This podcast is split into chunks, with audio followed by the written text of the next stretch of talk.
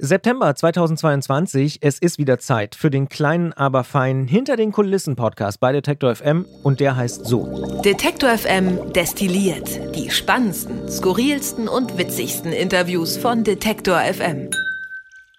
Und wer von euch diesen Podcast hier regelmäßig hört, der weiß natürlich, dass ich nicht alleine im Studio bin, sondern mir immer eine Kollegin oder einen Kollegen mit dazu hole. Das ist natürlich auch in dieser Ausgabe so und in dem Fall ist es Alea. Alea, herzlich willkommen, guten Tag. Hi Christian. Du bist, hast du mir gerade verraten, zum zweiten Mal erst in diesem Studio hier. Ja, ja. ja. Wie kommt ein das? Ab, ab vom Ja. Schuss von, von der Redaktion drüben. Ja, ein bisschen im Windschatten. Ja, das geheime vierte Studio. Das geheime. Einmal im Keller, nee, ganz oben hinterm Dachboden. Naja, so ähnlich ist es jedenfalls. Alia, erklär doch mal unseren Hörerinnen und Hörern, wer du so bist. Alia Rentmeister heißt du mit vollem Namen, wenn ich das sagen darf. Was machst du hier bei Detektor FM? ähm, ich bin Redakteurin bei Detektor FM, vor allem für Zurück zum Thema. Das ist ja unser täglicher hintergründiger Nachrichtenpodcast. Ähm, und für Mission Energiewende mache ich die redaktionelle Planung, also für den Klimapodcast. Und wie ist das passiert? Das ist so passiert, dass ich, ähm, ja, ich glaube, ist eine gute Frage, wo man da anfängt, aber ich glaube, ähm, die Liebe für Radio kam äh, übers Uniradio, über Mephisto 97.6 hier in Leipzig. Das ist ja das Lokalradio der Universität, ne? Also die haben hier so eine lokale Frequenz und da hast du mitgemacht. Da habe ich mitgemacht und das hat mir irgendwie mega viel Spaß gemacht und da ploppte auch immer schon mal dieser Name Detektor FM auf und dann hatte ich das irgendwie im Hintergrund und dann habe ich geguckt, ja, was kann man in Richtung Podcast oder Radio machen in Leipzig und dann lag Detektor FM natürlich sehr nah. Ich würde vielleicht noch mal so ein bisschen zurückgehen, weil ich weiß, dass es viele Leute auch interessiert. Wie bist du denn überhaupt auf die Idee gekommen, Podcasts und Radio zu machen? Also zu Mephisto stolpert man ja vielleicht auch nicht einfach so rein. Ja, so ein bisschen schon. Also ich war bei Ja, der okay, ja. Schülerzeitung und Mhm. dann äh, dachte ich, ah, ich probiere mal Radio. Wo warst du bei der Schülerzeitung? Ähm, an meiner Schule in Bayern, an einem kleinen Städtchen namens Bad Windsheim, was dir vielleicht nicht sagt. Sagt mir nichts. Nächstgrößter Ort ist. Äh, Ansbach kennen noch einige. Ja, ja. Oder im Nichts zwischen Nürnberg und Würzburg ist meine Beschreibung meistens. Also in Franken. in Franken, genau. Ja. In Mittelfranken, um genau zu sein. Mhm. Genau, und da war ich irgendwie lange bei der Schülerzeitung. Wie heißt die? Schausteller. Wir haben sie extra umbenannt, weil das das Steller-Gymnasium war und wir uns sehr, sehr witzig vorkamen, dass wir sie Schausteller Ah, genannt haben. Im ja. Nachhinein weiß ich nicht so, Mhm. aber damals, Ja. ja. Meine Schülerzeitung hieß damals, oder die, wo ich mitgemacht habe, Spiegelei Mhm. oder Spiegelei. Je nachdem. Das war so ein bisschen so ein Wortspiel Ah. mit dem Spiegel und Journalismus und so. Ah, aber Kam nicht von uns der Name, ehrlicherweise haben wir übernommen von der Generation davor, aber ja, so hieß das damals. Mhm. aber ihr wart nicht an der Spiegelschule oder so. Nee, die hieß Weinberg-Gymnasium.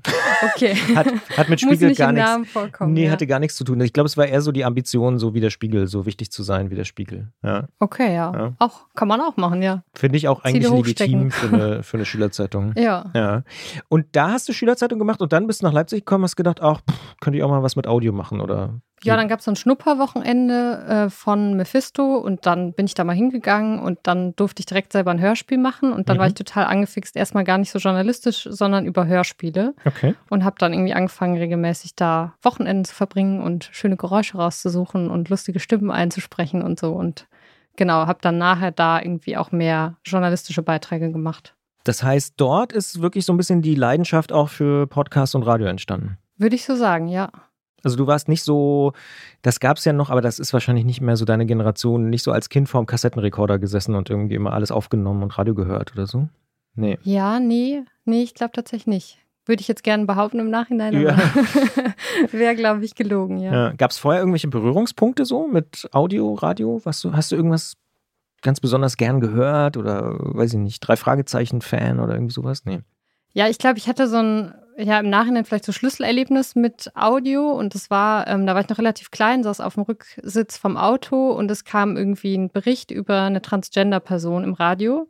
Und ich fand das irgendwie total spannend, dass ich die Person nicht sehen konnte oder es hat mich in dem Moment irgendwie gestört, dass ich die Person nicht so zuordnen konnte und so und aber erstmal die Geschichte gehört habe.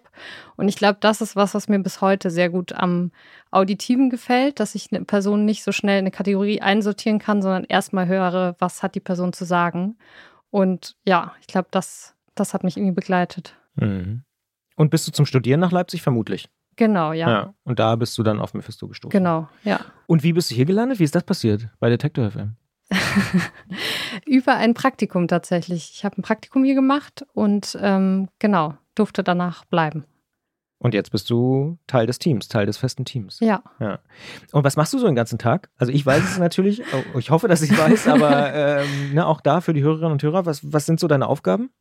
Ja, ist so ein bisschen unterschiedlich, je nach Phase. Heute habe ich zum Beispiel ziemlich viele äh, GesprächspartnerInnen angefragt für Zurück zum Thema, für unseren Podcast, äh, für, die, für die nächsten Tage, dass wir da so ein bisschen ähm, vorplanen und irgendwie schon genau da so ein bisschen steht, mit wem wir als ExpertInnen sprechen können.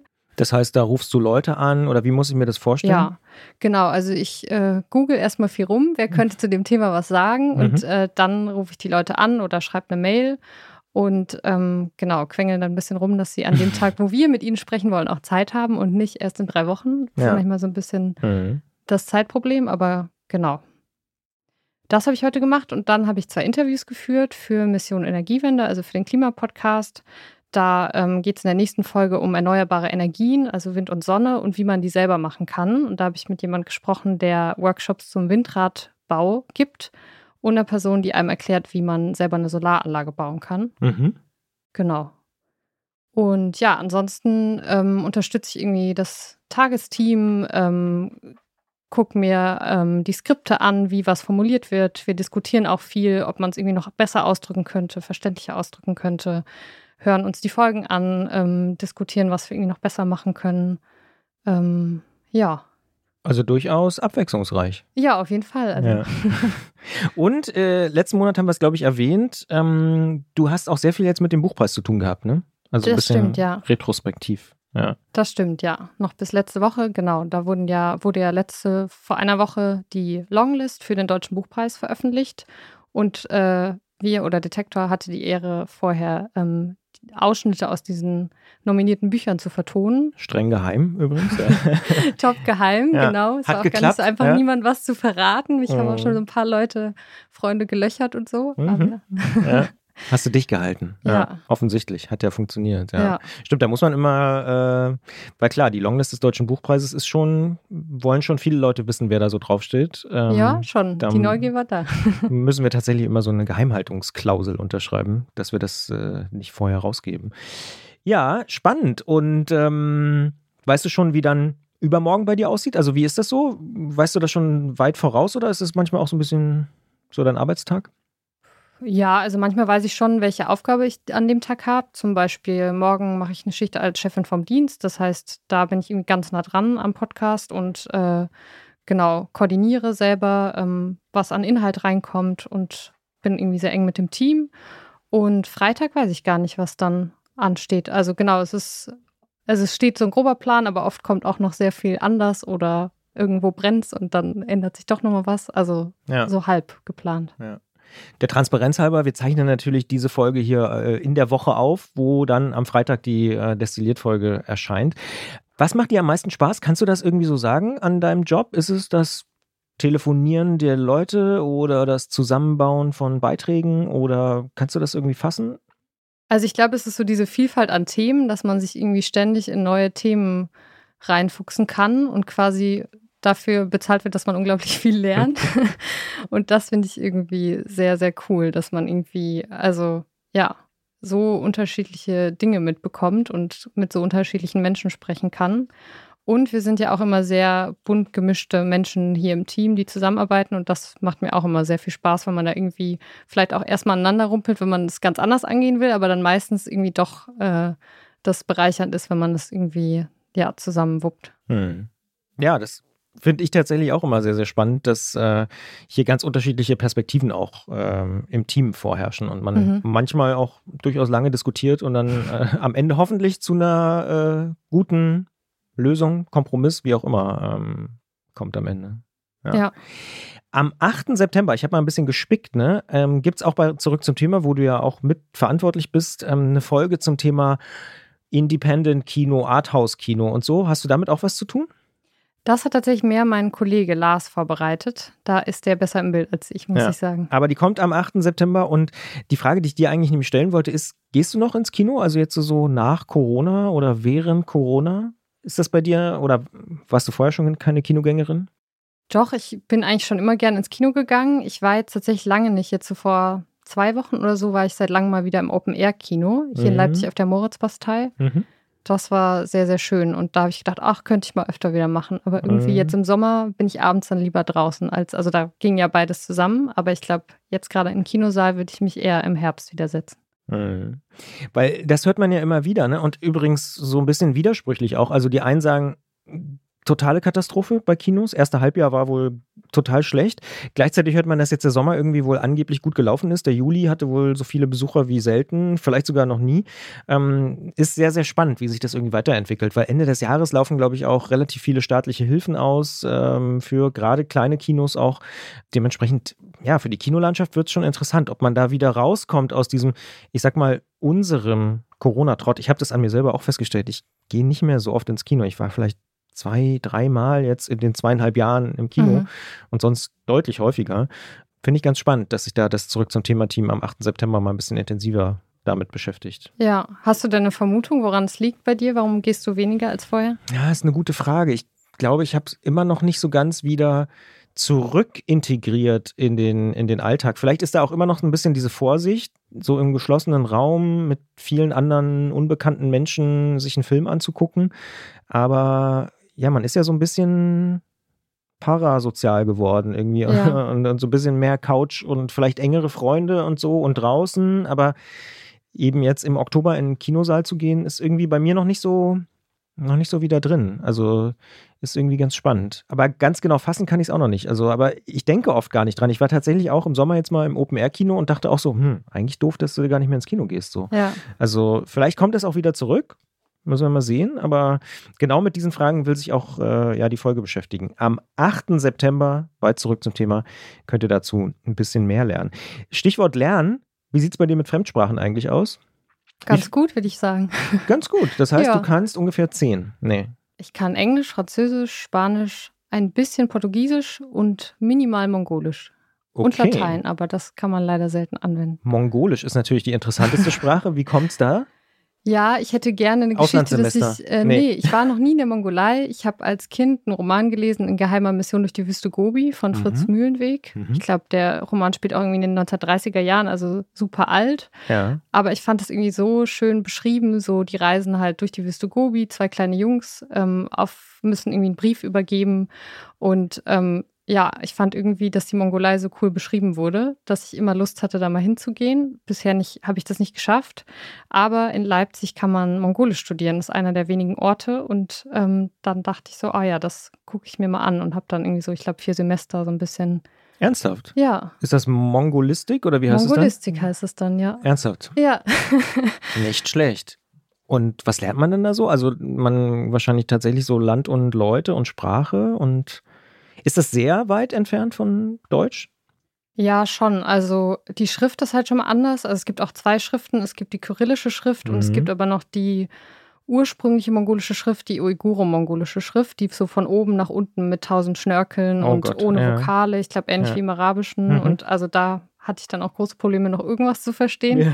Ähm, und der Aufbau ist irgendwie sehr anders. Also es, man konjugiert die Verben nicht. Also es gibt keine richtigen Zeitformen, sondern es ist so, heute fahren ich Stadt, morgen fahren ich Stadt. Also mhm. da mhm. gibt es irgendwie weniger Formen. Und mhm. dann gibt es aber tausend Vergangenheitsformen. Zum Beispiel, ob man bei etwas persönlich dabei war oder nur davon erzählt, dann braucht man irgendwie schon eine andere grammatikalische Form. Also hat irgendwie andere Nuancen als das Deutsche. Nicht schlecht. Aber ich nehme an, der Urlaub in Ulaanbaatar äh, steht irgendwann an. Der steht noch an, ja. ja. Nächstes Jahr? Nee. Ganz ja, so. Weiß ich noch nicht. Habe ich noch nicht konkret ins Auge gefasst. Aber, aber irgendwann, bevor ich sterbe, werde ich in die Mongolei fahren. Das ist sicher. Das ist äh, sehr, sehr interessant, weil eigentlich habe ich gefragt, klar, äh, es geht im nächsten Spektrum-Podcast oder besser im Spektrum-Podcast vom 9. September, also in knapp einer Woche, geht es darum, wie man Fremdsprachen lernen kann und welche Fremdsprachen für uns, die Deutsch als Muttersprache irgendwie können, vielleicht besonders leicht auch zu lernen sind. Ich würde mal die These wagen, Mongolisch gehört wahrscheinlich nicht dazu, aber das ist da ein Thema in der nächsten Folge vom Spektrum-Podcast, also der, der in einer Woche dann erscheint mit Marc Zimmer. Ähm, Gibt es eine Fremdsprache, die du gerne noch lernen würdest? Dänisch oder weiß ich nicht? Ja, ich schwanke gerade zwischen Italienisch und Portugiesisch. Okay, aber das wäre ja so im Sprachraum sozusagen, Mhm. wo du schon so ein bisschen Ja. verhaftet das, bist. Ja. Ja, das wäre auch so ein bisschen gecheatet, weil da Ja. ist natürlich schon viel ähnlich. Mhm. Und ich glaube, das Arabisch manchmal ja auch schwierig cool. ist, ne? Ja, man Ja. verwechselt dann alles. Genau, Ja, ja. Dann kann man am Ende nichts richtig. Oder Arabisch, warum? Ja. Ähm, ja, weil es einfach unglaublich viele Menschen sprechen und ich mir das gern erschließen würde, so dass ich noch mit mehr So Menschen kommunizieren kann. Ganzen Kulturkreis sozusagen. Aber das soll auch sehr schwer sein. Wie lernst du Ja. Sprachen? Also kannst du das Hm. sagen? Ist es eher so sehen? Ist es eher hören? Ist es eher verstehen, vor Ort sein? Also ich glaube, ich brauche eine starke Motivation. Also ich glaube, wenn ich weiß, mit wem ich in dieser Sprache sprechen möchte, so, wenn ich irgendwie eine befreundete Person habe oder irgendwie weiß, wo ich das anwenden kann, dann klemme ich mich auch dahinter. Und ähm, ja, ich glaube, sich so viel wie möglich natürlich mit der Sprache zu umgeben, was ja auch immer wieder gesagt wird. Und ich glaube, so was Grammatik angeht, muss oder musste ich mich schon immer hinsetzen und stur auswendig lernen und büffeln und dann irgendwie, also das kam bei mir nie nur durchs Hören oder durchs oft lesen oder so, sondern wirklich so Hm. tausendmal aufschreiben oder so. Aber ich weiß nicht, wie ist es bei dir? Lernst du gerne neue Sprachen? Ich dachte lange, dass ich überhaupt nicht gut bin in Sprachenlernen, ähm, habe dann aber festgestellt, das lag eigentlich nur daran, dass meine Lehrerinnen und Lehrer irgendwie nicht so richtig erkannt haben, wie ich lerne, Mhm. ähm, weil ich bin tatsächlich so ein haptischer Typ. Ich muss immer irgendwas anfassen und welche Überraschung hören. Mhm. Also ich bin ein ziemlich auditiver Typ.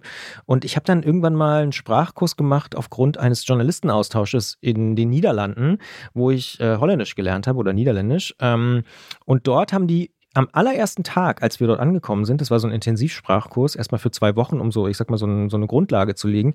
Als aller, allererstes, am ersten Vormittag haben wir erstmal einen Test gemacht, was du für ein Lerntyp bist. Mhm. Und da haben die halt festgestellt, ah ja, okay, die allermeisten sind irgendwie visuell und wollen irgendwie Vokabeln lernen und dann geht das irgendwie. Und zwei Typen, ein Holländer und ich, waren halt voll die auditiven Anfass, haptischen Typen. Ähm, und wir haben dann so mit Bauklötzchen gespielt und so die Wörter uns erschlossen und sind draußen spazieren gegangen Mhm. und so und haben quasi ein auf uns zugeschnittenes äh, Programm bekommen. Und ich muss ehrlicherweise sagen, da habe ich so schnell und so gut eine Sprache gelernt wie noch nie zuvor. Ähm, und habe mich ein bisschen geärgert, dass ich in der Schule halt ganz offensichtlich ähm, nie mit den richtigen Methoden ähm, die Sprachen gelernt habe. Zum Beispiel Französisch hat mich nie so richtig abgeholt. Ähm, auch thematisch im Übrigen. Also das, was so im Schulunterricht das Thema war, da ging es bei uns immer irgendwie so um Mode und Paris und keine Ahnung. Und ich bin ja ein Radsport, Fahrradfreund. Also mich hätte man zum Beispiel mit der Tour de France total gut abholen können. Und ich konnte Mhm. auch mit 15 schon alle Vokabeln äh, rund um die Tour, also Contre la Montre und äh, alles, was irgendwie mit Tour de France, Peloton und so zu tun hat. Ist aber natürlich nie abgefragt worden und war nie ein Thema. Und da hätte man, glaube ich, mich so ein bisschen anzünden können und eine Mhm. Begeisterung äh, entwickeln können. Ist aber meiner Lehrerin damals einfach nicht gelungen. Ähm, und da dachte ich noch so, ach naja, hm, vielleicht kannst du es einfach nicht so gut. Aber im Nachhinein ist mir klar geworden, nee, wahrscheinlich lag es einfach daran, dass die Methode auch ein bisschen doof war und ich das irgendwie anders thematisch und aber eben vielleicht auch ähm, methodisch hätte lernen müssen. Ähm, dementsprechend, ja, ich glaube, ich kann ganz gut Sprachen lernen, weil Englisch zum Beispiel ist bei mir ganz okay und Mhm. Niederländisch, Deutsch geht auch. Deutsch Ähm, geht auch. Französisch ist halt furchtbar, ist irgendwie total schulversaut bei mir. Aber Mhm. an sich, das würde ich zum Beispiel gerne besser können. Aber mein Antrieb ist jetzt auch nicht so groß, da jetzt nochmal irgendwie nachzulegen. Aber vielleicht kommt nochmal eine Phase in meinem Leben, wo ich sage, komm, jetzt lerne ich nochmal Französisch. Oder Italienisch würde ich Ja. zum Beispiel sehr, sehr gern können, ähm, weil ich das Land äh, extrem faszinierend finde. Haben auch einen guten Radsport, von daher Ja. gibt es Anknüpfungspunkte sozusagen, aber ja, wenn ich anfange mit Italienisch, dann sage ich dir Bescheid, dann können wir uns Okay. gegenseitig motivieren. Ja, das, das könnte, könnte helfen, tatsächlich. So ein bisschen Gruppen, Gruppendruck hilft ja manchmal. Italienische Podcasts hören, Ja, ja, ja stimmt. Ja. wo man erstmal nichts versteht. Hm, naja, ja. vielleicht. Ja. Ich habe noch ein ganz anderes Thema, Stichwort Schule und Lernen. Da sind wir nämlich gleich beim Thema. Im Herbst haben ja viele Eltern gerade Angst, dass wieder Corona zurückkommt und dass dann in der Schule irgendwie wieder die absolute Katastrophe ausbricht, digitales Lernen und so. Sind wir da wirklich weiter? Was haben wir irgendwie in den letzten zweieinhalb Jahren da gelernt?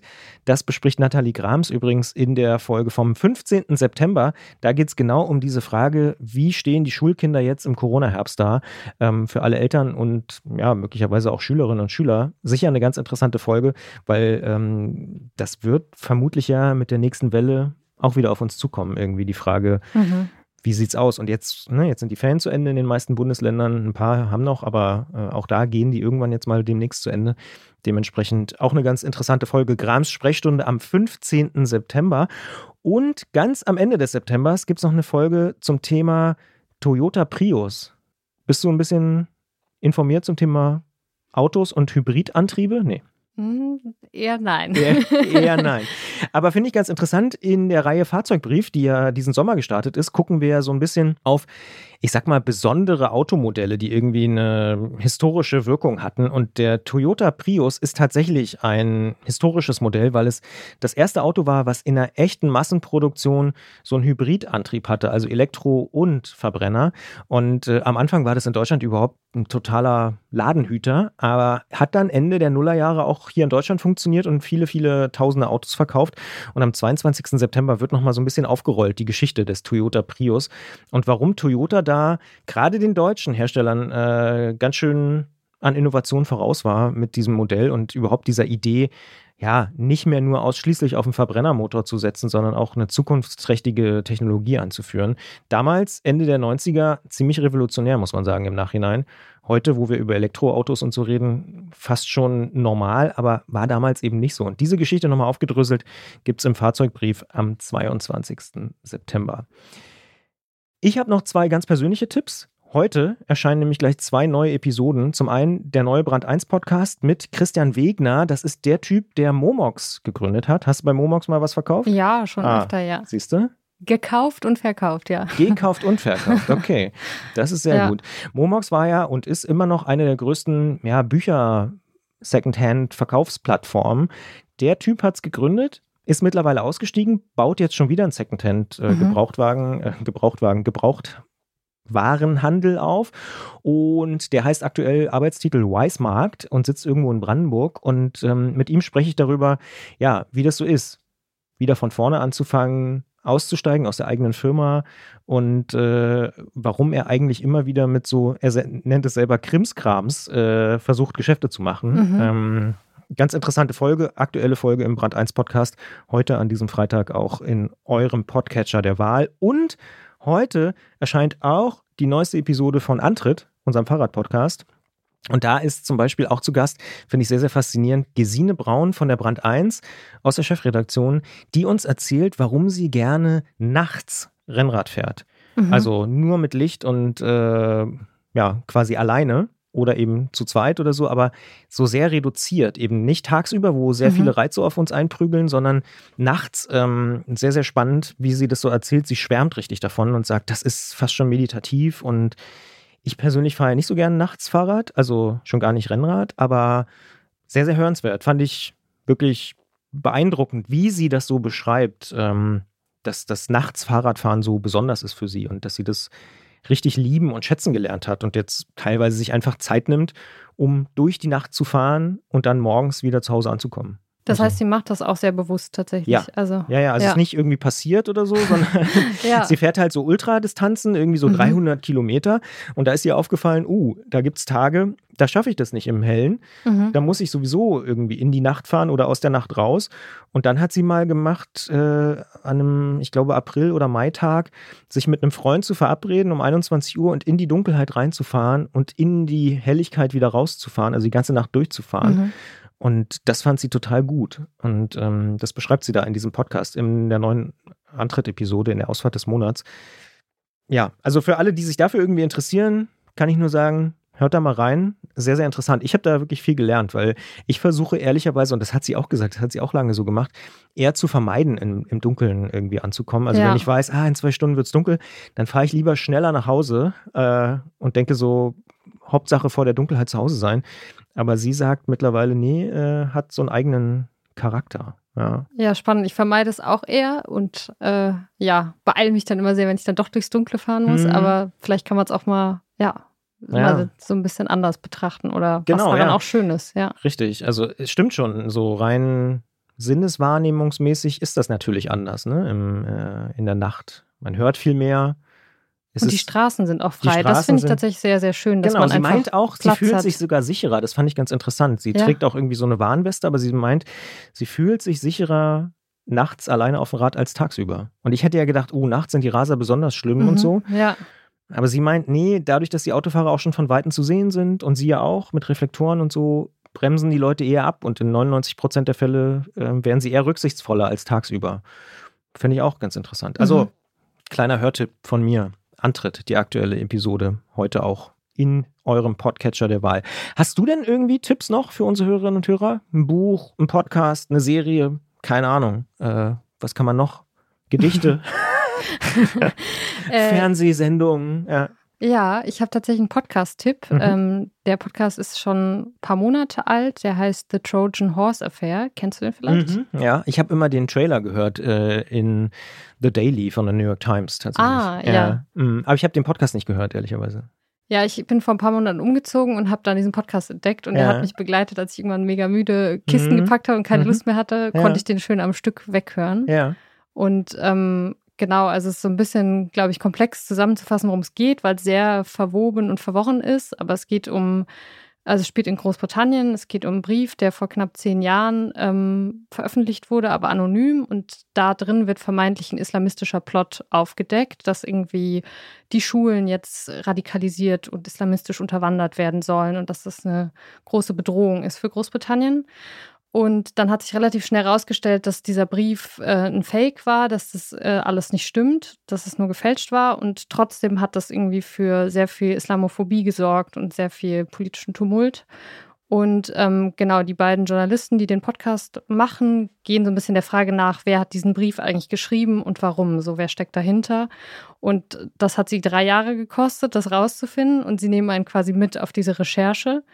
Und also ich fand es spannend, was sie erzählen, aber vor allem auch, wie sie das erzählen, weil sie halt wirklich einem Einblicke geben, auch in ihre Frustration, wenn sie da seit drei Jahren versuchen, irgendwas rauszufinden.